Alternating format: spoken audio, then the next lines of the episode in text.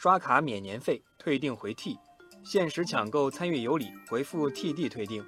面对垃圾短信，不少人按照指示回复，不但没有退订成功，收到的垃圾短信反而更多了。网友黄小仙就吐槽说：“短信说回复 T 即可退订，我回复了 T，T 即可，T 即可退订，都没成功，收到的垃圾短信反而越来越多了。”网友清风朝露说：“我连 T 都不敢回，生怕回过去就收到一条‘您已订阅成功，每月资费十元’。”当然也有放弃治疗的淡定派。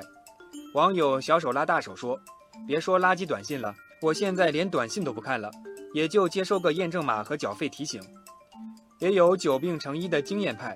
网友奔奔说：“千万别回复，回复之后他们可能会判定你是活跃用户，是有效的营销对象，未来垃圾短信只会越来越多。”网友小胖妞说：“我都是开启智能拦截垃圾短信，直接删除加拉黑名单，三重封印。”那么用户能退订吗？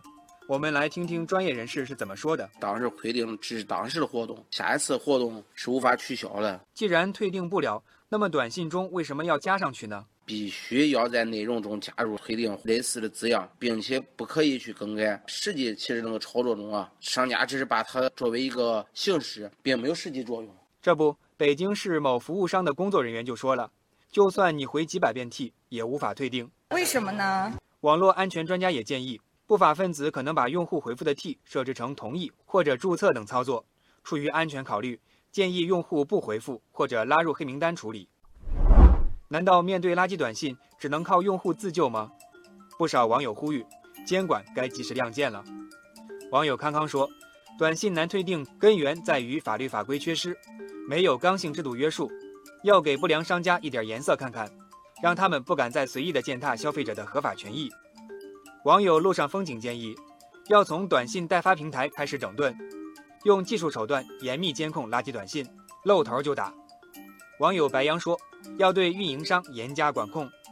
网友一更时分的观点可以说是他们的总结。